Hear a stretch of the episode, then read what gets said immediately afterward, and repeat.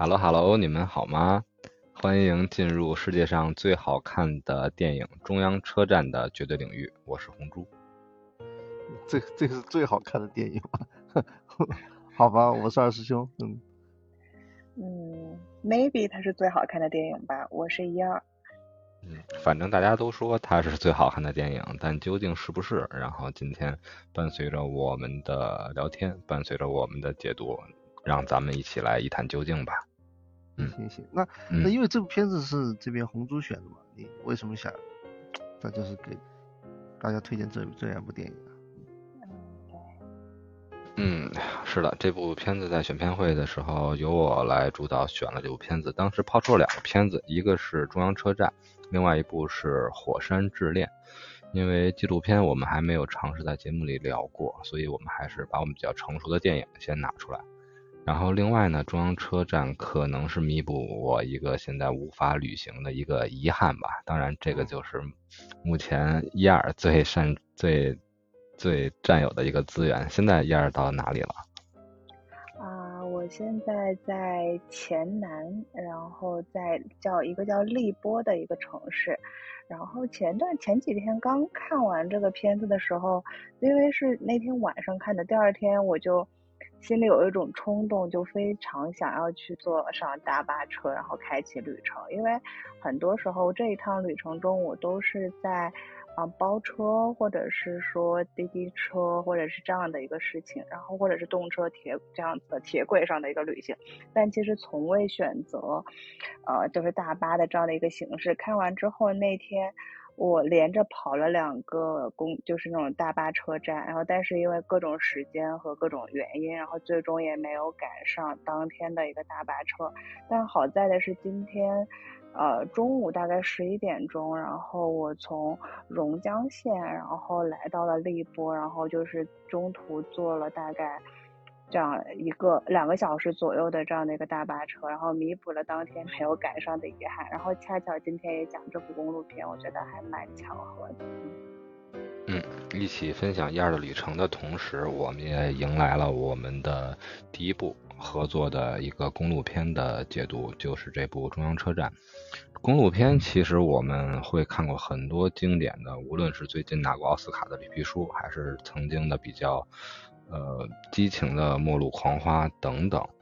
这部片子呢，它虽然有点平淡，然后又不像那些公路片那么充满着那些激烈的呃角逐或者竞速，但是它还是有一种温暖的感觉。因为同年有一部，虽然没有这部作品《中央车站》获奖的多，但是那部片子是大卫林奇执导的，叫做《史崔特先生的故事》，也给我留下了很多的感慨。那部片子里开的连大巴车都不是，只是开了一辆除草机。嗯，是是，嗯，那部片子是大卫林奇早期的一部很经典的电影。对，和林奇导演的其他作品的风格还真的不太一样。不太一样。嗯，那么这部片子它也是一个公路展开的一个故事，是从里约热内卢到北邦吉苏，再到巴纳莫，从。巴西最大的城市，然后再到小的邦镇，再到小小的村庄，是开启了一个主人公团队的寻根之旅。那么，咱们可以先来展开一下长姿势的环节。这部片子它的年代是年份是一九九九年，当年获得了奥斯卡的最佳的外语片的提名。有一个很有意思的点，就是一九九九年嘛，一九九九年。之前我们聊过，九四年、九五年都是世界电影的大年，出了很多经典的作品。其实九九年也比较有意思，九九年的五部外语片里面，其中三部都是关于孩子这个主题的。首先，最佳外语片的获得者是咱们罗伯特·贝尼尼的《来自意大利的美丽人生》，非常的经典，对吧？然后另外两部作品，一个伊朗的国宝电影《小鞋子》。然后就是这部巴西的电影《中央车站》。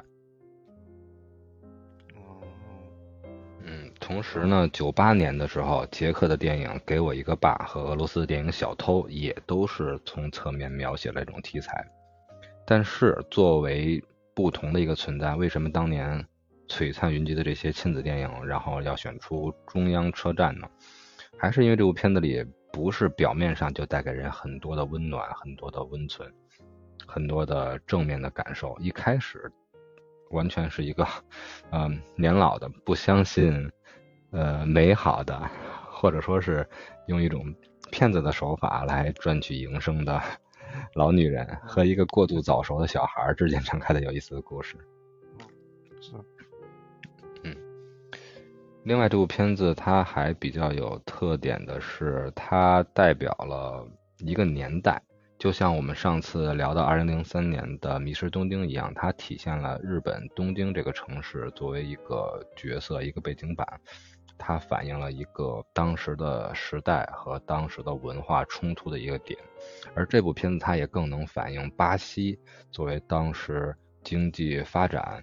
但是带来了很多的人员的流动。人员流动就是很多的年轻人抛弃了自己的故乡，来到里约热内卢这种大城市，但是呢，他们只是盲目的去往大城市是去追求他们的梦想也好，去追求他们的上升通道也好。但是片子里反映了很多问题：社会问题、犯罪问题、文盲率的问题，然后家乡没有人去建设的问题，其实都可以在这部片子里面一寻一二。同时呢。咱们的戴锦华老师和王强导演也分别对这部片子做出过解读，但是很奇怪，对，很奇怪的是，其他的播客却很少来聊这部片子。咱们可以随着两部老师的选片的角度，然后夹杂着咱们的探讨，来探讨一下这部片子到底折射的是公路片。公路片的目的一般都是救赎或者是寻找，那么它究竟在救赎什么，又在寻找什么？那我们就一起可以展开这部电影了。OK，来吧。我觉得寻找其实最简单的就是表面上第一层我解读到的一个含义就是寻找他的父亲，因为就是我们其实片子主要的主题就是寻找这个呃约书亚的，哎，这是是约书亚嘛的父亲，他那个耶稣嘛。嗯。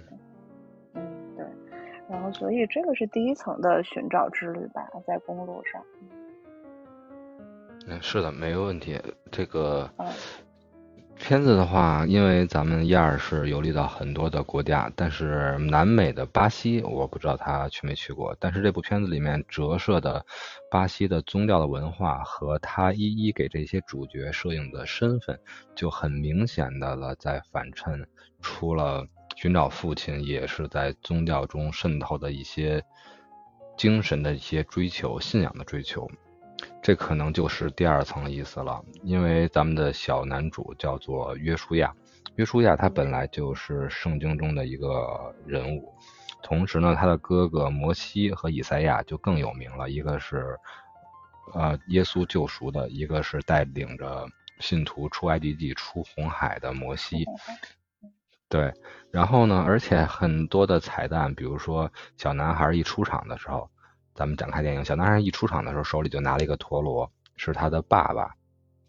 小的时候做给他的，而恰巧的就是耶稣当年也做过木匠，是吧？所以说这个片子和宗教的一些知识和背景都是嗯离不开的。所以说他寻找的这部片子之所以能感动巴西人，感动世界人。他寻找的不光是一个父亲的一个形象，更多的也能是一个宗教上的或者是信仰上的一个寻找，这可能就是第二个意思。然后伴随着咱们的继续展开，看还能没有能不能有第三层次或者其他层次的展开。电影一开篇呢，就是直接展现了一个中央车站，先用广角来交代整个中央车站的烦恼，然后很高的很高的。算是什么很高的站台落差，然后铁轨并行和车站喧闹的一个景象。咱们的女主角朵拉就出现在这儿，摆了一个摊儿。这个就提到了咱们的选角，导演很厉害，他也是一个巴西的国宝导演。在朵拉这个角色的选角上，他其实是一占用了，应该说是巴西的。最棒的女演员朵拉是她的扮演者，一九二几年出生的一个一个老先生了。他其实，在当年就已经在国际影坛上飞升鹊起，在苏联的莫斯科电影节的时候，他就拿到过金奖。通过这部片子，他又拿到了奥斯卡的刚才提到了最佳外语片提名，同时她也获得了最佳女主角的提名。而更高的是，在当年的柏林的电影节上呢，他又片子拿到了金熊奖，他本人拿到了银熊奖，也就是最佳的女主角。这次不是提名，而是最后的夺魁。这个演员特别厉害，我对他的感受就是，虽然你看之前他的奖杯价值等身，但是你在电影里面，因为我们并不了解南美电影或者说是啊巴西电影。但是我们一看的时候，感觉就是一个素人，就是一个一个江湖骗子的感觉，然后愤世嫉俗，不相信孩子，不相信爱情，然后没有结过婚，然后还有很多很多的怨念在，是吧？这个就是抛弃了抛弃了之前的那些很固化的那些演员的那些技巧来给大家呈现的，有没有这种感觉？嗯对，我觉得这个朵拉这个角色确实是这部电影里面，我觉得她她是这个电影里面，在我的心目中他是第一主角吧，相对于约书亚来说，约书亚可能都，嗯，怎么说呢，都都是一个配角，可能因为因为就公路电影来说哈，就我个人来说，我是非常喜欢，嗯，这种电影类型的，就是当然。嗯，这这部电影《中央车站》，它可以拿来类比的电影就有很多，比如像大家马上就能想到的《菊次郎的夏天》，还有那个凯文·科斯特纳也演过一部电影叫《完美的世界》还是《美丽的世界》，我忘了，也是讲一个逃犯，逃犯跟一个小朋友小朋友演的，还有。你近期也也也还有一部公路片，可能稍微有点小众，叫《花生酱猎鹰》，也是讲的一个就是一个一个怎么说呢，一个小混混跟一个嗯唐氏综合症的一个 一个一个小小少年，他们之间在一路上发生的一些事情。就公路片，我觉得就就像各种类型片一样，就是它它是我可以看十部。一百步我都不会腻，就像就像吃 老北京打卤面一样，你浇头不一样，你可以你可以一直吃下去的一个一个一个非常容易下口的、容易消化的一一种电影类型。那这部片我们那个叫我们那个叫菜码啊，你别再浇头了，菜码叫菜码啊 菜啊菜码菜码，你北京人牛逼牛逼。芹菜丁、黄豆，然后萝卜丝儿，这都叫菜码。菜码。这这部片子，这部片子，我觉得马这部片子最重要的一个马，我觉得就是这个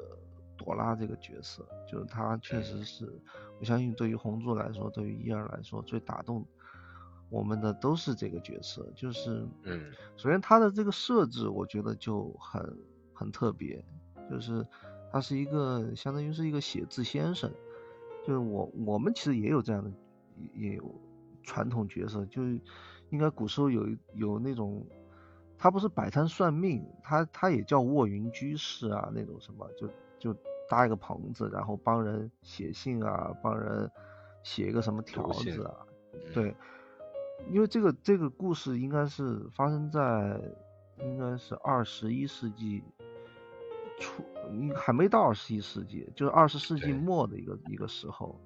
就你比如说到二十一世纪，现在这样的故事就不太成立了，因为就是信啊、书信啊这种方式已经被被淘汰了，这当然是很可惜的。但是就是这个电影刚开头，刚开头就很吸引我。我我我我不太记得刚开头是给的是就是中央车站一个大的全景，还是还是我记得的一个刚刚开头就有点像。教父一开始那个 I believe in America，他给的是一个人的一个面孔，就是一个胖胖的一个巴西的一个中年妇女，然后她她给自己应该是正在坐牢的一个一个老公，然后叙述他他说我会等你回来，我我会一直属于你，然后说着说着就 就就哭起来了，然后。我觉得，我觉得这一开始这个表演，我不知道他是素人啊，还是还是怎么样。这个反正这个导演他是经常喜欢找素人，或者是喜欢找业余演员。他这个这一开始这个这张脸孔，还有后面接下来的这些就是巴西的普通民众的这些脸孔，一个个的出现，我就觉得确实是一部怎么说呢，感情丰富、感情充沛的电影吧。然后他这个这个这个这个人跟人之间这个打交道的方式啊，就是朵拉这个他帮人写信，就像我们之前我们聊过那个城南旧事的这个那个小英子帮。对，英子帮帮他的那个那个女佣人写信这个场景一样，这个这个场景就是以以前人跟人之间有这样一种交流的方式，就是我可能认识两个字，我会写个字，你可能你可能不识字，但是你有你有这样一个需求，我可以帮助你。我觉得这个这个场景，我说肉麻一点，就太浪漫了，确实是一个很浪漫的一个场景，就是。他他有很多的一种一种解读方式，就是一个人的口述，他把一种语言的东西，然后又幻幻化成文字，中间这种翻译的这个过程，他会有很多的遗失，有很多的很多的补漏一一些，其实其实朵拉朵拉是在帮他写另外一封信。然后后来我们会知道，其实很多时候朵拉是不会把这个信给给他寄出去的。但我但 嗯，可能比如说三观比较比较正的一些观众哈，比如像红猪这样觉得他是个坏人，就像我这种 油腻男，像我一直是一直是这种就是属于是 没没什么正确价值观的一个人，我就不 不寄出去这个也没有问题。就是他一一个是最最表浅的，其实我们这个电影里面也。也体现出来，就是你寄出去没有用，为什么没有用？因为就像就像那个摩西和和另外一个哥哥叫什么来着？以赛亚，他们收到了爸爸那封信，对吧？那他们你讲完了得了。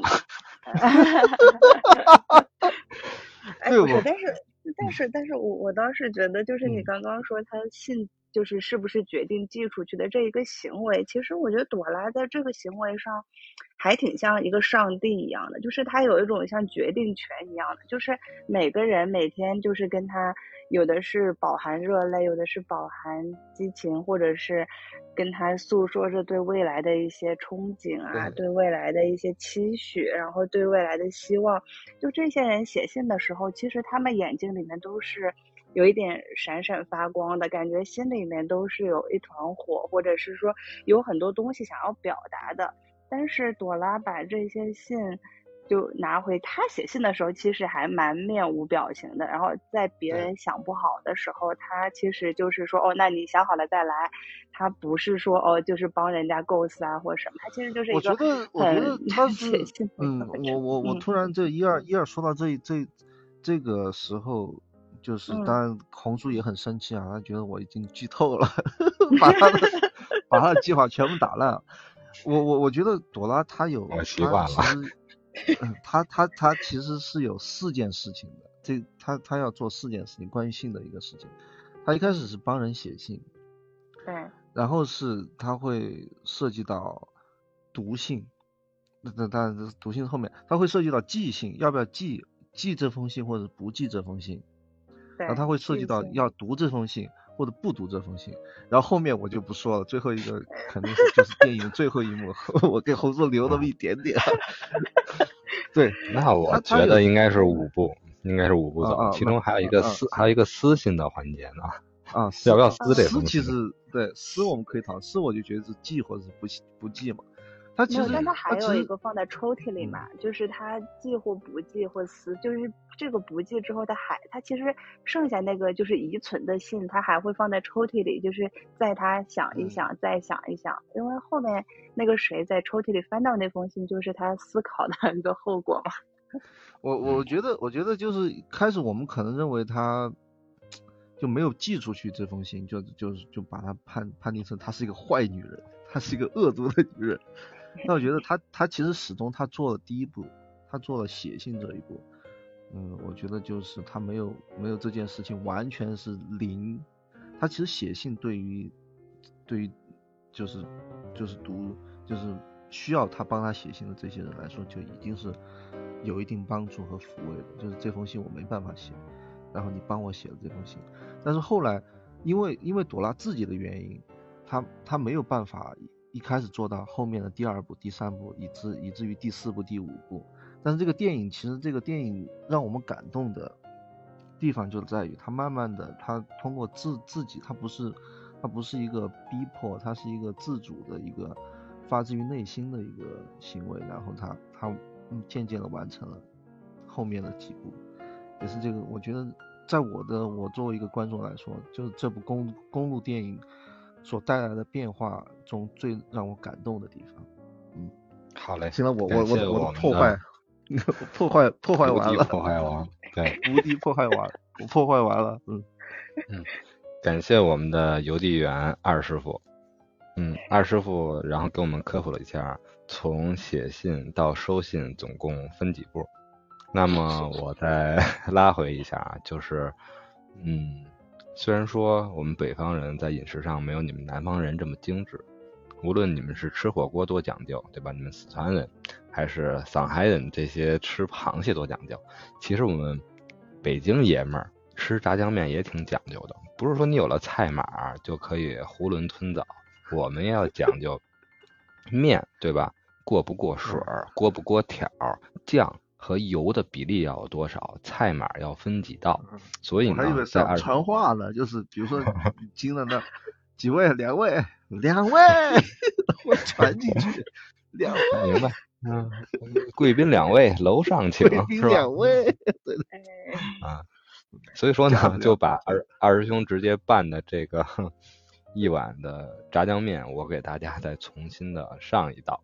就是呢，这部片作为公路片，公路是它的载体，就像在《发条城》里面，我们的主角 Alex 说的，公路在他眼中就像意大利面。其实这部片子的无论是公路也好，无论是宗教也好，无论是它的文化内核也好，都是面，是通过它的大火或者小火煮炖出来的。而朵拉，我不认为它是一个菜码。如果说是咱们以下会提到的约书亚。会提到的摩西、以赛亚、佩德罗和凯撒来说，他们是菜码来说，那么最重要的炸酱面的灵魂是什么？是酱。朵拉就是这个酱，这个就是我对朵拉这个角色的理解。第二点呢，刚才二师兄和咱们的对一二都有聊到，这个片子导演是不是会很爱选素人电影、素人的演员？确实是这样，除了朵拉以外。其他的这些很重要的一个元素，就是电影开篇每个人去表述自己想表达的新的内容，包括最后他们又到达另外一个城市时候重操旧业，又有一个写信的场景，这些都是素人。但更重要的是什么呢？导演用了一个很巧妙的手法，他让朵拉的饰演者这位大影星，为了去提前熟悉他的角色，真的在里约这个中央车站摆了一个信摊儿。他就很投入的去为大家写信来带入角色。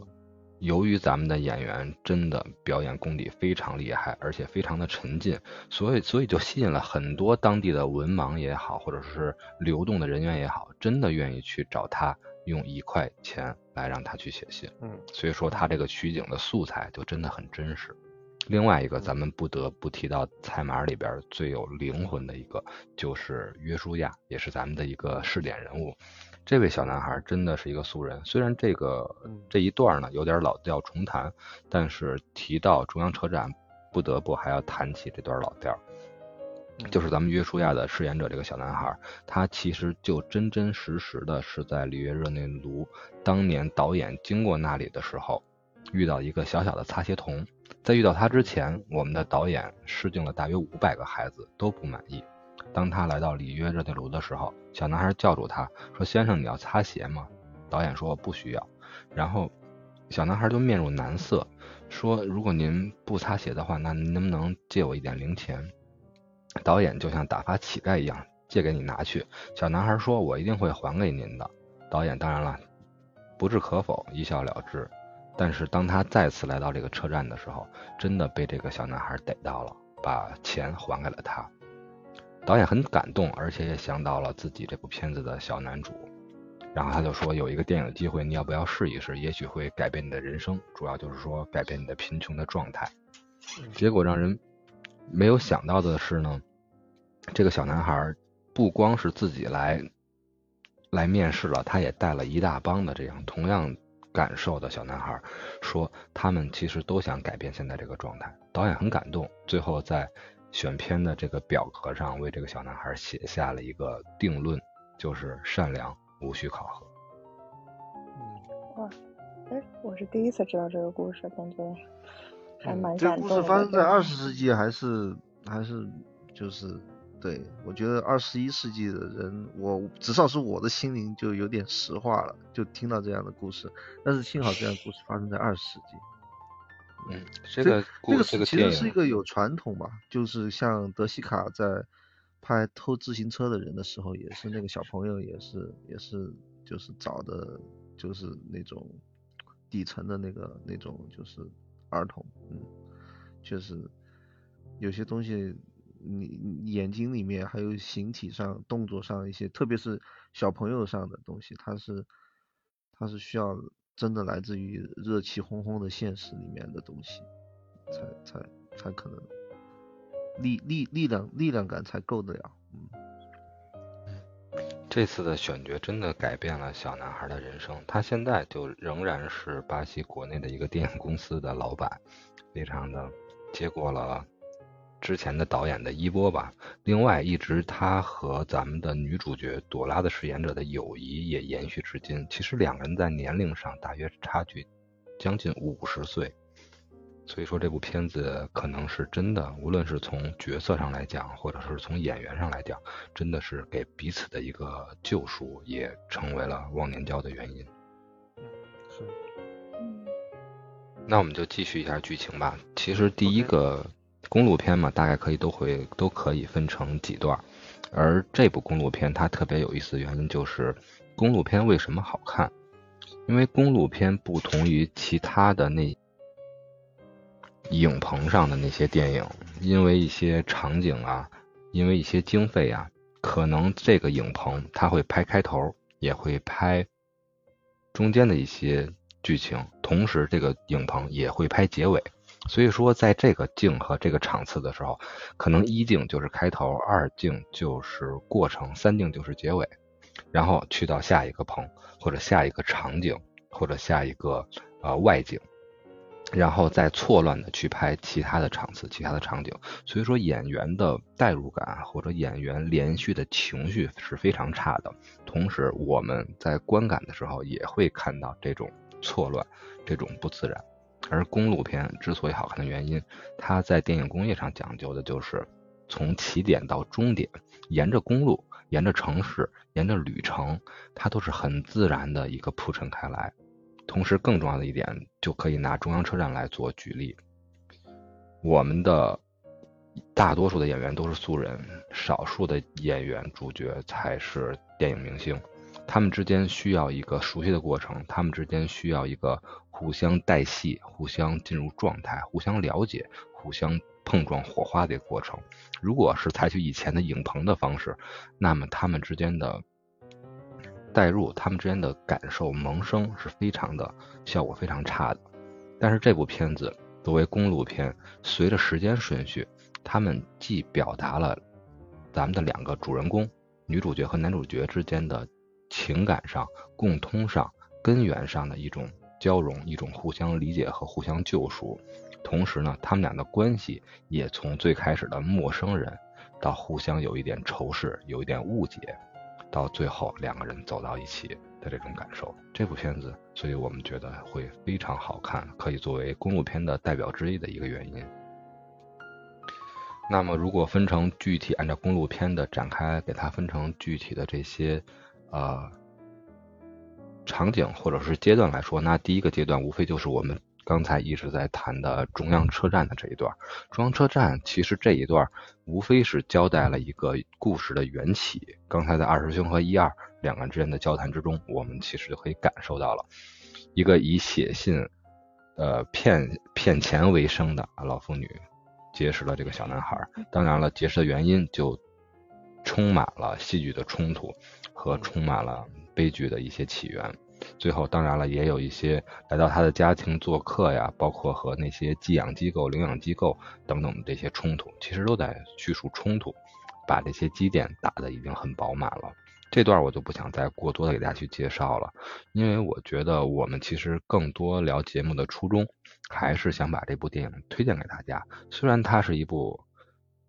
二十多年前的老片子，我们可能有足够的条件和能力来讲，来去把它的故事叙述清楚、分享或者解读给大家。但是我觉得，可能作为这部片子来讲，真的不是有很多人都会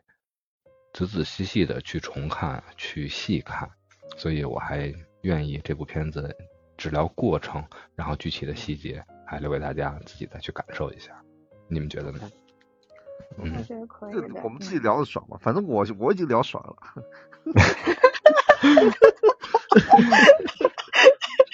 开头就爽了，把红猪弄不爽了，二师兄就爽了。爽，对对对，这个是零和游戏嘛，这个东西。零和游戏。博弈是吧？嗯。那那么一开头的这个炸酱面，我终于圆回来了，那就，然后我们最有公路经验的一二，对吧？那咱就上路。上路来说，那第一个上路的阶段，就是一个算是什么？一个巴士车，一个最正常的一个巴士车站发车发车的巴士车了。两人其实在这个车上主要是交谈，去试试探了解彼此。然后点了一些对爸爸的形象的一些猜想，然后我觉得最有意思就是，当怎么咱咱们怎么讲呢？就是说长辈帮助小辈儿呢，就叫做送上马，还得扶一程。其实到达了下一个站点，我们的朵拉已经完成了对约书亚扶一程的任务，所以他就把信，然后把他的钱都塞到了约书亚的包里。结果呢？他下了车之后，约书亚并没有独自乘车离开，他和选择和朵拉在一起。对，所以说钱也没了，然后，嗯，包也没了。这个 桥段是我觉得第一个阶段还是比较有意思的一种一个细节。这个我觉得还是一个比较典型的一个桥段吧，就是公路片里面掉钱，这个是常规操作，或者是或者是没钱，这个其实是一个常规操作，他。他他让就是就是这个主角他必须被迫的要和他的环境产生关系，而不是说你你有钱你就变成有一个有一个隔挡或者隔隔膜，你可以跟这个关，你反正有钱就可以搞定了嘛。嗯，如果没钱或者你你突然失去了这种保护这种隔挡的话，你必须要是的，要和要和当地的一草一木发生。更亲密的、更更直接的一些联系，我觉得这个也是一些常规常规性的一些一些一些套路吧。我觉得这个这个对很很正常。嗯，钱就是隔膜，非常准确。钱就是人与人之间的障碍，会让人与人之间变得陌生，或者说让人与人之间分出三六九等。另外一点呢，咱们在看电影的时候，特别是国内的片子的时候。经常用钱的一个同时的一句台词是什么？那您给行个方便，钱就会让人变得方便，钱就会让你的旅程变得方便。但实际上，公路片的魅力确确实实就在于它真的不方便，这才是有意思的点，是吧？是的。然后遇上麻烦嘛。嗯。麻烦。那第二段，第二段就有意思了。嗯，叶老师。啊，没事儿，我我就是觉得是。就是确实是，比如说，就是旅途中除了比如说没有钱，还有会，我是觉得就是，比如说我在这一趟旅途中，你其实，嗯，不光是没有钱，还有很多时候是没有一些资源，或者是没有一些你日常比如说触手可及能就拿能有的一些东西，然后就被迫使人和人之间的关系会。变得很亲密，然后产生一些就是不可分割的这样的一些对话或者是链接，然后想办法一起去解决很多问题。因为就是我现在在路上嘛，现在是我一个人，然后前一段时间是一直跟我的好朋友一起在路上，然后我们有的时候就是呃，可能因为疫情的原因，或者是。呃，各种就是正现在的一些原因吧，然后就是现在整个呃旅途中其实是没有什么人的，然后很多时候又会遇到说，哎，这个景点不开，或者是说，就是司机想会带我们去一些很偏僻的，或者是说当地人家这样的一些事情，然后你就会发现，哎，到那个地方的时候，我的手机是没有信号的，或者是你没有办法和外界产生联系，所以你就不得不和当地的。呃，人去沟通，然后去交流，然后你就可以知道很多文化，或者是跟你的这个伙伴有一些呃可能不同寻常的这样的一些对话。所以我觉得，可能现在当下的旅行，可能并不是说没有钱就可以会有一些问题，可能现在的就是以现在的这个社会发展是，可能手机没有信号，反而会制造很多麻烦，然后你会 有很多意外的惊喜，对。嗯嗯如果叶儿老师真的真的到了朵拉这个年纪的来说，我觉得叶儿老师肯定不会在车站摆摊儿。但是叶儿老师如果看到约书亚这样的迷失了的小孩子，可能还真的会带他去找家，带他去找爸爸。而是想，五十年之后的二师兄会是什么样子呢？我猜那也许就是，我去 我去摆摊儿。哎，我我真觉得。你觉得现在虽然有点装逼哈，比如你在一个什么什么公共场合，你摆个怎么这么一个大摊儿，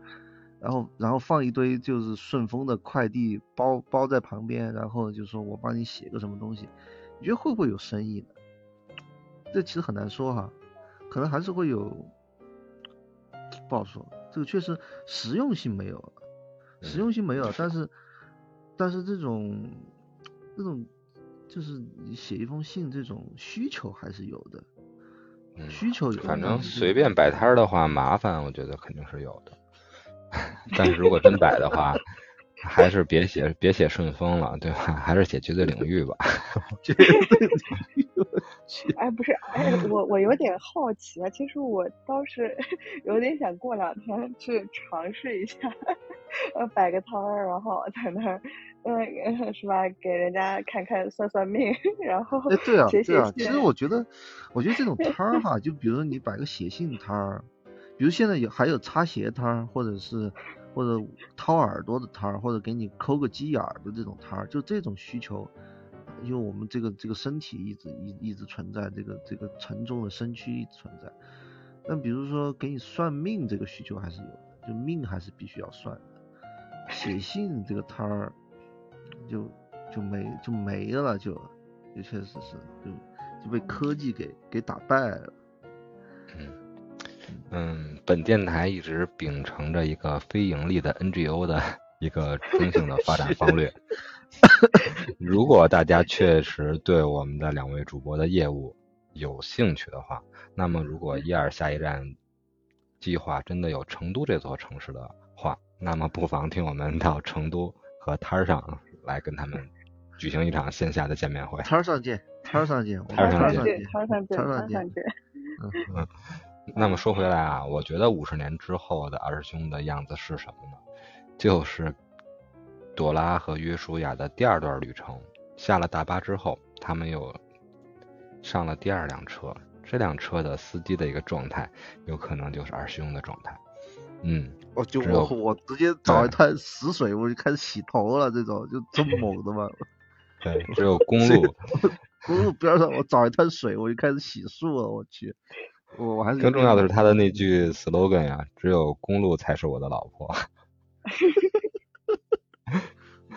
可以可以，就恰恰是这句话拒绝了我们的朵拉。这个环节其实有分享的一些细节比较多，也比较有趣。其中一个很有代表性的就是他们，呃，算是一个短暂的休整吧。来到咱们的司机凯撒很熟悉的一个小城镇的时候，有一个他攀谈的一个小超市或者是小商店这么一个地方，我们的。主角团队钱包掉了，虽然在他们钱包掉了之前，其实特别有意思。这个钱不光是刚才买了电视机啊，后来还两个人买了一个白衬衫，因为之前我们的朵拉的灰衬衫已经被撕烂了臂膀。其实这个给我的感觉当时还是比较深刻的，因为灰衬衫首先代表了他虽然现在是一个行骗的一个行当，但实际上他之前是教师，是老师的，对吧？而灰而灰衬衫又是老师的一个标准的一个装束，很庄重。很很很温文尔雅，但是他的臂膀被被揪去了，露出了他雪白的臂膀。而其实我觉得，就是他从一个老师到一个人。让人难以置信的成为了一个骗子，其实是他也是他外在的一个壁垒，或者他不相信这个巴西当前状态的一个眼光，而他的袖子被撕去了，露出雪白的臂膀，也正是他转换了心态，打算去帮约书亚的一个时候。我其实代表了这个雪白的臂膀，就是他人性展露的一个一个状态。果不其然，他后来用这个钱，两个人在丢丢钱之前呢，还互相买了一件白衬衫。但是钱丢了，他们来到这个超市的时候，他们并没有食物了。小男孩约书亚以前其实是，虽然他很搞怪，但是他是有诚信的，他不会像那个车站发生的那个偷抢事件一样。但是现在他有一种责任感，在他其实也是在和朵拉互相救赎、互相依靠、互相照顾，所以他会冒着险去超市里面偷东西给朵拉吃。但是呢？朵拉就教育他，其实完全已经带入了他虽然是没有结过婚，也没有孩子，但他已经带入了一个母亲的状态。他教导孩子偷东西是不对的，所以他把东西就还到了那个超市。当他还完这些食物之后呢，他又重新偷了一次，然后再偷给这个孩子吃。我觉得这个编排还是挺妙的。对他偷给他之后就特别好。有些坏事还是成人来做嘛，这个，嗯，但是小孩子他非常的还是很早熟啊，对吧？你别跟我讲什么长篇大论，别跟我讲道理，你只不过是把东西再偷了一次，而且还比我偷的还要多。对，我觉得其实我我我我我我喜欢这部电影的一个。点也是，就是一般公路电影它都是一个双人的一个角色嘛，就互相影响嘛，一般都是这样。就像我们之前说过很多，就是互相的这种，就就跟两块磁铁一样，就这种影响。他他这种影响一定是要要是有血有肉的，我我我感觉就他他不是一个老师跟学生之间的这种关系，就是他不是单方面的这种就教导跟成长，就。就是我我怎么表达我的这个这个观点呢？我就想说这个约书亚这个小朋友，就像刚刚红叔红叔说的，他其实是是早熟的，就是你千万不要觉得小朋友什么都不懂，或者小朋友就是就是你说你说一就是一，你说二就是二，就是比如像这个这个嗯这个超市里面这个偷盗，还有后面。我我就我就我就先 暂时不剧透了，就是也是也是互相，比如说约书亚做出一个动作以后，然后嗯，朵拉对他有一定的怎么说呢，就劝阻或者是一个怎么说呢，先先先不忙这么做。我觉得这这对这对约书亚的影响，我相信是很深的，就是他会看到看到一个人的改变，就是。约书亚本身他会看到朵拉的改变，然后这种改变会反反反投到自己，就觉得啊，其实其实人还是有，任何人都有高都有有有机会展现出他高尚的一面，只要你给他这个机会，或者是这个这个时机成熟了，或者是比如说这个世界充满爱啊什么之类，他感受到这个这个东西以后，他也会反反馈反馈出去这个，或者是或者像像。这个偷盗一样，就是，嗯，朵拉对我是一种保护，但是我我会知道，当一个人他没有没有办法陷入绝境以后，他会做出一些一些非常规的一些手段，但我对这个还是表表示理解的。但是这这个我我我我自己的表达有限哈，其实最终的就是他们两个会对互相是是。怎么说呢？影响过来，影响过去，互相影响，而且这种影响是很深的。嗯，我想表达的是这个。但我倒是觉得这个偷盗让我想到了之前朵拉的一个所谓的偷盗行为，就是他其实是把约书亚给卖了嘛。他其实这个其实某种程度上意义也算是一种，就是就盗，或者是还是偷，反正就是他把这个孩子给卖了嘛，后来又把这个孩子救出来，然后再反过来到现在，他就是又是又一轮的偷盗，就是其实他们的信任也是在这个过程中逐渐建立的。你想，这个人一开始是把你卖掉的人，然后后来你们俩一起上路，然后现在他愿意为了这个小孩子，他也知道愿意为了他，然后他自己去再次去偷盗，虽然两次行为可能都是偷盗的，但是这个意义其实。是完全不同的。对于这个小孩子，就是他知道说，这个人在逐渐的改变，然后逐渐的对他的好，对他的爱是一层一层递增的。所以他在这个过程里面，其实是可以感受到偷盗带来的，就是感受的是不一样的。所以我觉得导演在这里也还蛮妙的，去描写就是这个朵拉这个形象。的不同的就是带引号的这个所谓偷盗之间的这样的一个关系，嗯，没错，导演这部片子拍的好，我刚才提过了，他冲突设计的很饱满。第二呢，刚才一二和二师兄都聊到了这个对比非常强烈，永远用在对比来延伸剧情，包括前后的呼应的对比。第三，我觉得值得推荐这部电影的理由就是这部片子真的没有一句台词或者没有一个镜头是多余的。你包括这个桥段，这个卡车司机为什么拿二师兄来做比喻？因为这个卡车司机他的真的很重要，对吧？首先呢，这个阶段不光是朵拉有一点感受到了成为母亲的这种感觉，对咱们的耶稣亚，同时呢。作为一个母亲，很重要的一点是什么呀？是跟爱相关的。她也有了爱情的萌动，她去洗手间去借唇膏，去涂唇彩，然后去喝着借着酒劲儿来去大胆的示爱。结果呢，咱们的凯撒司机直接跑了。凯撒之前的铺垫也非常多，他那么的沉稳，那么的包容。那么的理解朵拉的状态和她偷东西的窘境，但是呢，就这么一个把公路当成老婆的人，车头挂着耶稣的人，车尾写着“凡事有因，唯有神是万能”的人，跑了，神的使者跑了。这个看似来是一个喜剧桥段，对吧？体现了一种反差，体现了一种落差，但实际上它折射的就是巴西当时的一个状态。神的使者塑造的一切的形象都是完美的，但是在最后关键考验的时候，我们我们子民我们凡人把爱献献给你的时候，神的使者却跑了，就是这么一个状态。所以说当时的巴西的背景，他的状态是迷茫的。所以说这部片子我们探寻的第一层是找寻，找寻爸爸。第二层是找寻的这个父亲是谁呢？是耶稣，是宗教里面这个形象。无论是电影里面的角色的名字，我们刚才提到了，还是他体现体现出那些典故和那些宗教的仪式和画面，圣父、圣子、圣灵、圣母都充达在其中。但宗教信仰这种追求，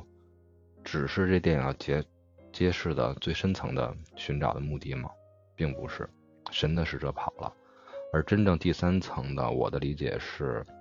他要去寻找的是巴西的一个根，巴西的一个精神，或者是巴西的一个未来，对，或者说是巴西的一个信仰。因为因为这部片子有很多的译名，其中有中央车站，有巴西中央，最经典的一个译名叫做巴西之心。我开始感觉到非常的突兀，这部片子和巴西之心有什么关系？难道指的只是里约热内卢吗？还是人民的心？后来再重看的时候，我们再重看的时候，真的，这部片子最妙的翻译还是巴西之心。其实，他们去寻找的是巴西的心，他们旅程中去感受到的也是心一点点的去复苏和一点点的去跳动，包括。公路片最重要的是公路片的终点，他们去往的地方反而和里约内热内卢恰恰相反，是一个小城镇。这个小城镇里面所有的房子都是一样的，它体现的就是所有人，所有的巴西人都是一个状态。不光是约书亚出现的这种情况，另外隔壁的小房子里，另外一家也许面临着同样的问题、同样的状态和同样的困惑。他们真正要去找的都是巴西之心。而这部片子最后结尾，它也充分的阐释，告诉了大家巴西之心，或者说是巴西的精神，或者说是当时巴西最需要的力量的源泉是什么，都可以等到我们公路片的终点的时候揭示给大家。所以这次的我们的播客节目一定要听到最后。还在强行要求要求完播率的，我靠，你这个还是。嗯，好吧，牛牛牛牛牛，我觉得这挺好，吊胃口哈。我觉我是觉得是要是要认真就到听一下的，是因为就是最终寻找的东西，嗯，还蛮妙的。因为刚刚那个。红珠一直在说说他们在寻找什么。其实我一开始就是看这个片子的时候，就出现了很多那个耶稣啊，还有一些事情。但是我之前就想到一句话，就是就巴西人说，就上帝 用六天时间创造了世界，第七天创造了里约热内卢，最后住在这里。而且世界上最大的那个雕塑，其实也是在里约。但这部片子从里约开始，然后但就去开始，然后就开始。到其他地方去寻找了，去寻找这个所谓的耶稣，然后他们最终去寻找的东西就是在远方，到底去寻找什么？就 听听红珠娓娓道来。很很经典的一个里约热内卢里约热内卢的城市宣传广告语啊！上帝用六 天创造了世界，而第七天创造了里约热内卢。在巴西世界杯的时候也提到过。上帝第七天创创造了里约热内卢之后呢，教大家踢足球。而这部片子给我想到的就是，上帝第七天创造了里约热内卢，教完大家踢足球之后呢，上帝忙着生了三个孩子，也就是耶稣生出的摩西、以赛亚和约书亚。这就不不得不提到咱们旅行的下一阶段了。其实还有一个搭卡车的环节，是他们要去呃北邦基苏的时候，因为这个城市是在里约热内卢的东北部，他们到那儿去参加了一个灯神之母的一个祭奠仪式。那部片这一段呢，其实更深刻的就表明了精神上两个人的契合。一方面呢是嗯咱们的。朵拉在宗教仪式上寻找约书亚而不得的时候，被眩晕的一个状态所晕倒，而晕倒的时候，他凝视的那个画面就是圣母抱着耶稣的一个画面，也表明了精神上两个人的一个关系。而当他醒来的时候呢，就是约书亚稚嫩的小孩子却用他的身体来让朵拉熟睡，非常的感人。而且还有一个救赎，就是在之前很多的误解、很多的过程中，咱们约书亚都没有再提到过自己的母亲，或者说是不相信母亲的一个状态。其实他内心已经接受了，但他没有表述出来。而也恰恰是在这次呃车行之旅的这一段的时候，他们把手帕拴到了一个带有宗教仪式的一个地方的时候，约书亚也说到了：“我想我的母亲在那边过得应该还好吧。”都非常的感人的这一段，接下来呢就是耶稣第七天，上帝第七天生孩子这些事儿了。到达第一个的目的地，发现原来耶稣已经搬离了这里，欠钱啊，什么酒鬼啊这些，给他们孩子又打上了重重的一击。在怀着有可能要失望的心情，当然了，朵拉也会提到过，不如找不到就跟我回里约吧，也还好。但是两个人最后还是到了一个新的地址，到了巴纳莫，就告诉就是刚才我提到的很多小房子这个地方，两个人也很失望，没有找到。但是很巧妙的就是碰到了一个叫以赛亚的一个大男孩。当时一提到这个男孩叫以赛亚，我就觉得这肯定又是耶稣的孩子，可能就是咱们的约书亚的哥哥。果然，以赛亚是一个会盖房子的人。而以赛亚的哥哥呢，就是他们的另外一个兄弟，就是摩西。摩西的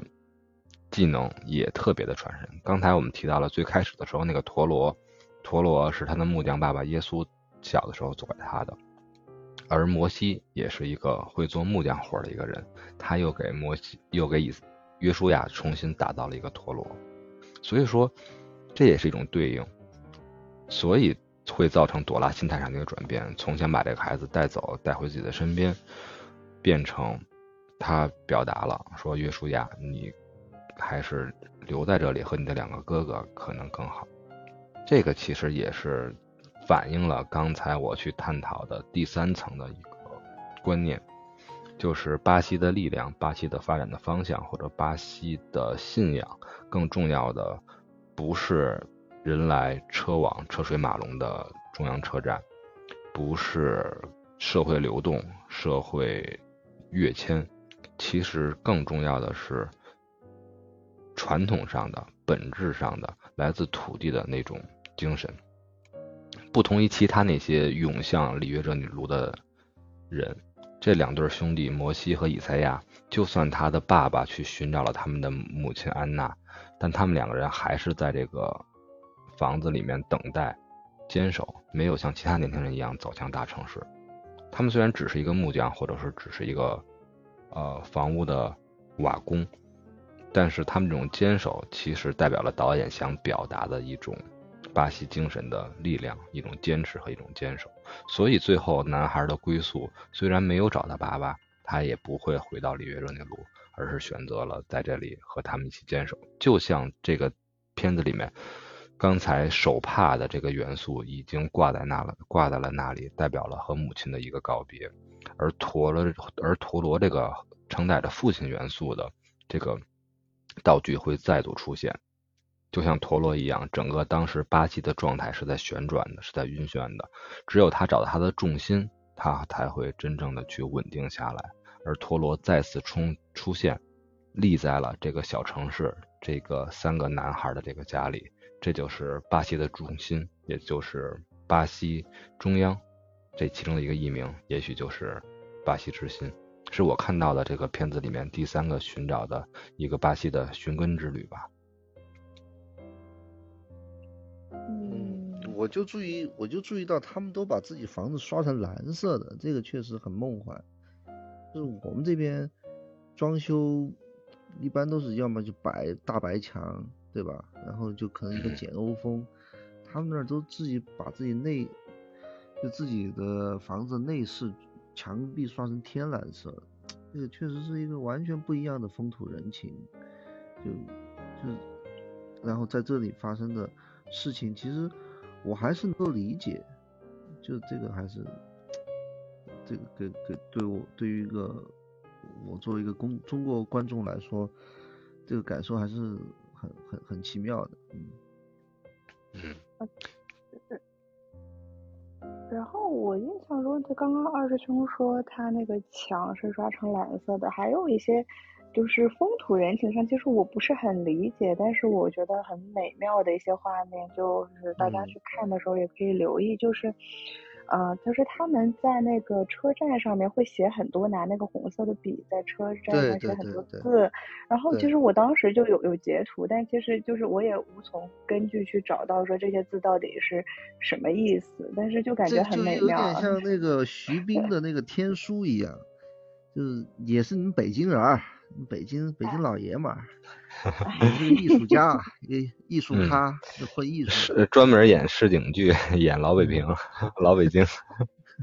就口碑应该应该也。不不不不，那个是何冰吧？你说的啊，我一说是何冰呢，北影的不是不是徐冰徐冰说的那个在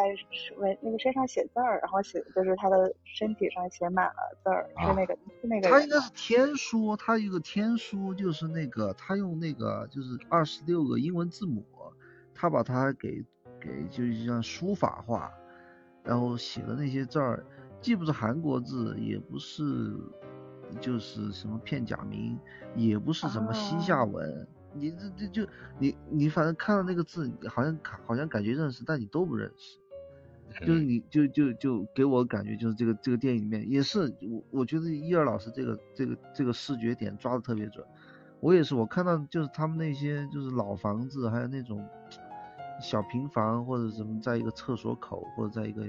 在一个小卖部门口或者在一个什么邮局门口，就。就写的那些字，感觉都是英文字母，但是你就看不懂，就是对对，西班西巴呃不葡萄牙语，葡萄牙应该理论上是葡萄牙语，葡萄牙语有可能是有可能是，对对对，但这个就就就就特别的怎么说，就是还是还是吃了没文化的亏吧，就是这种这种这种这种闭塞的这种，因为你说说白了。就是他们所处的那个地方，跟刚好跟我们就是对角线啊，一个一个球，一个这个球的穿透的地方，我们相当于跟他是背靠背、脚对脚的一个地方。就是他，他确实在很多地方，他的那种魔幻感还是很深的。对我，我看这部电影的很多视觉上也给我很很很很大的冲击。嗯。嗯，但是但是可能是看了这个片子啊，我最近去了很多中国的少数民族的地方，比如说侗寨呀、瑶寨呀，其实他们在那个墙上也会写一些我看不懂的文字，然后就当时就是有一种穿越感。就是感觉哎，在这个中国的这个西南这个呃呃是地处西南嘛，前前前前前东南，我这个在这个位置上也看到了很多就是看不懂的文字，然后在墙上，有的是拿那个红纸条写好贴在上面，有的是直接书写在上面，反正都是红色的，我觉得还也也还蛮有趣的，就是旅途中看到的这些。不要等会儿皱了哈，我跟你说，我们聊过一期电影叫皱的。不要不要火佛修一了，我去，嗯，注意一下，注意一下，注意一下安全，注意一下安全。哦哟，不要吓我！等会儿把这段剪剪掉吧，剪掉，剪掉。好好好，剪掉，剪掉，剪掉，剪掉。别吓我，别吓我。对，好，好，你继续。还有就是这部电影，我就觉得它那个天空很给印象很深。我觉得就冲那个朵拉，对吧，在那个清晨。然后他梳妆打扮以后，就迎着朝霞吧，我我也不知道，就天蒙蒙亮的那个天边那个那个颜色，啊那个那个云的云的那种感觉，觉得，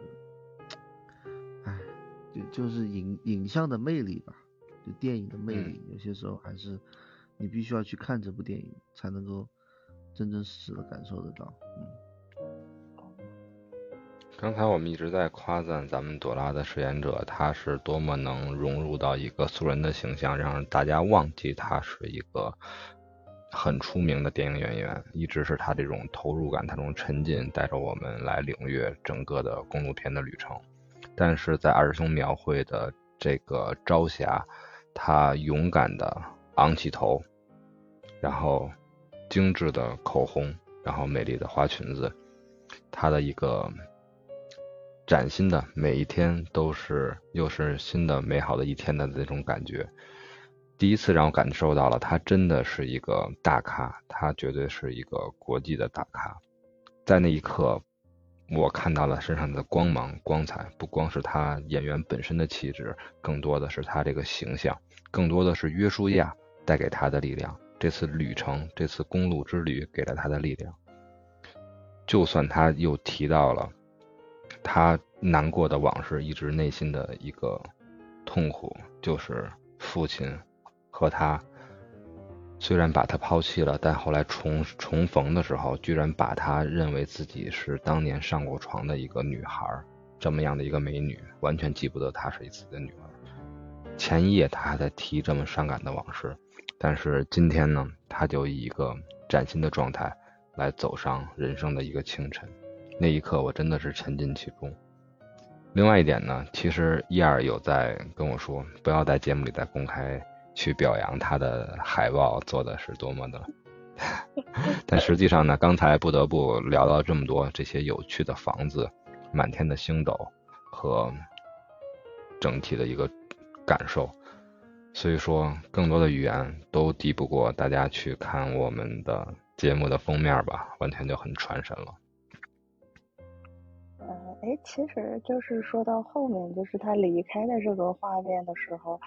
就是我是有有流眼泪的，就是我看到的时候，确实是有瞬间就有点绷不住，然后就就有有流下眼泪。但因为当时身边也是有朋友的，就也没有说非常的。就是很很大声，但是是是那种感动，是那种从心底涌出来的，而且是那种光是因为他们两个分别而难过，更多的是一种。感觉是说他迎着朝霞，带着一种信仰，然后有希望的重新上路，那种力量感和重新让人那种燃起希望的那种感受，和他就是再次提笔写一封信，但这封信不是写给别人，而是就是不是替别人写信，而是替自己写下来这封信时候的那种。感动，我就觉得这是当下，就是就是之前二师兄和红珠分别都因为一些片子而流泪。其实他们流泪那些桥段，我反而是没有很感动的。但就是就是当时他写下信离开告别上路的时候，我我有流泪，我有感动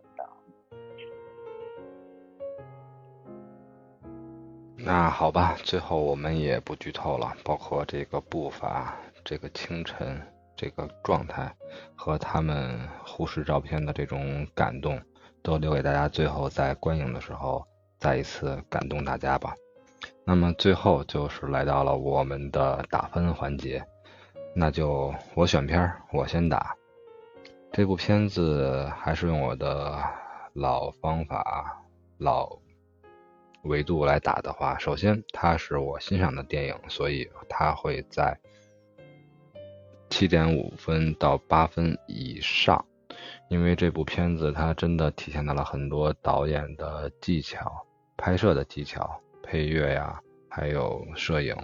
和台词的很多精妙的设计，同时在选角上很有导演的一种感受，而且有那种文章本天成，妙手而偶得之的那种那种因缘际会在，所以非常的让人感觉。完全整部电影没有一点点是浪费的，很自然、很顺畅的一次公路之旅、灵魂之旅、寻找之旅。而他寻找的又从找父亲、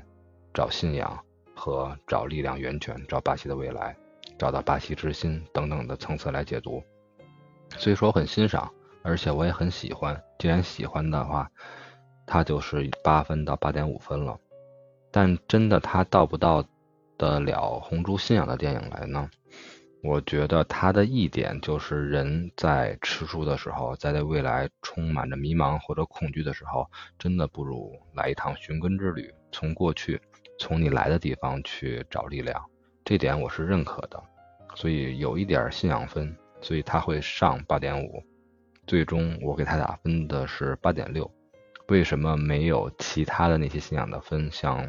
死亡诗社的时候打出八点八分的那么高的分呢？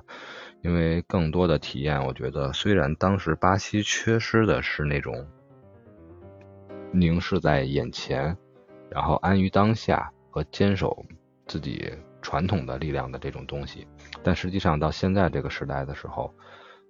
还是对于年轻人也好，对于很多人的建议也好，还是应该走出去看一看的。不代表你走出去就迷失在大都市或者迷失在其他的国家。但是你要有一个开放的一个心态和一个广袤的一个眼光来看待很多的问题。这样的话，当你再回到你想去贡献的故土的时候，你也许会有更多的层面的考虑，会让你的未来的力量不光是有力量，也会让你的力量更有深度或者更有维度。所以说呢，我为这部片子打出的是八点六分。一二老师打分呗。啊，我打分啊，嗯，我大概会给这个片子，我先打分吧，然后再说为什么给这个片子打这个分。其实我大概会打一个，嗯，八分到八点三分吧。啊，那我们取中间 值，打个八点二分好了。对对对，因为。这个片子给我的感受是，首先我为他流了眼泪，我觉得这个就值得上八分。这个片子对我来说，然后另外一个其实，呃，还是因为我现在一个是在路上，所以我对这类片子和自己其实也是在路上，在一个寻找的过程，然后呃，这个去嗯感受会可能会更加深刻一点。然后其实另外一个，其实我很喜欢这个片子的点就是，嗯，我觉得这种信仰的东西和所谓的根的这个东西是。一直是会会让人很感动的，然后让人有有力量感、充满力量感的东西。我觉得这个片子一旦给人给予人这种力量感，其实是值得打一个八分以上的。嗯，对。但是这个片子也有我其实，呃，可能是说没有打到像之前打的八点五啊，或者是更高的这样的一个分是，嗯。呃，有可能是，我是感觉整个片子就是有一些我可能没有办法百分百理解的东西，这是我自己的问题了。但是就是它可能一些是文化背景和可能给我带来的东西，让我对他的某一些的细节可能没有办法那么感同身受，是带来新鲜感，但是它的那种。呃，就是文化上的有一些东西，比如说他的耶稣也好，或者是说他的这个信仰的一些一些那一些东西，可能让我对这个片子的呃那种完全的认同感会少一点点，所以又才打出了个大概八点二分这样子。但是我还是非常喜欢这部片子。来吧，摆摊的摊主，对摊主二师兄。我我首先打分吧，我给这部片子打一个七点八分。嗯，我打这个分的理由是可能也是出于个人，因为这部片子是我相对来说看的时间比较晚的一部片子，就是我觉得可能还是年纪的原因，我觉得很很大程度就这种片子给我的感动应该要更年轻一点，比如说我在看我之前提到的像。像《末路狂花》，像像《菊次郎》，在我比如在在我看这些电影的时候，我看到这部电影的时候，我估计我会打的分数会更高一点，就就可以很，嗯，给我给我带来感动更深吧。就是就我我现在看这部电影的时候，它可能给我更给我的感动，可能更多的是一种就是对于二十世纪末的时候的巴西的就。当时的那个人文景观，还有就是整个故事，就像我刚刚说的，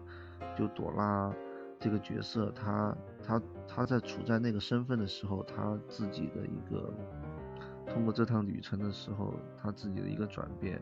但这种转变，其实其实在很多的公路片里面都都反映出来，它它并不并不特别的特别，但是它的这种转变是是有说服力的。所以说，我觉得。这部电影是是可以看的，但是它给我的它给我的感动可能还是相对来说比较有限，所以我我综合我自自己的一个观影感受的话，我会给它一个七点八分。总的来说还是很很推荐的。嗯。所以说呢，综上这部片子《绝对领域》为他打出的分数就是平均分为八点二分。所以呢，就是一开始红珠提出的那个问题。究竟这部片子是不是像很多人转述的那句话，世界上最好看的电影？看来是要加上之一了。我觉得，哎，但是其实是这样子的，我们应该加上一个限定，像二师兄这个，他不是说了吗？他没没准搁十年前他就打的高分了，有推荐二十岁的人先看一看。我我的我的内心就变，因为那个是巴西之星嘛，对吧？因为我我内心变黑暗了，我是黑暗之星。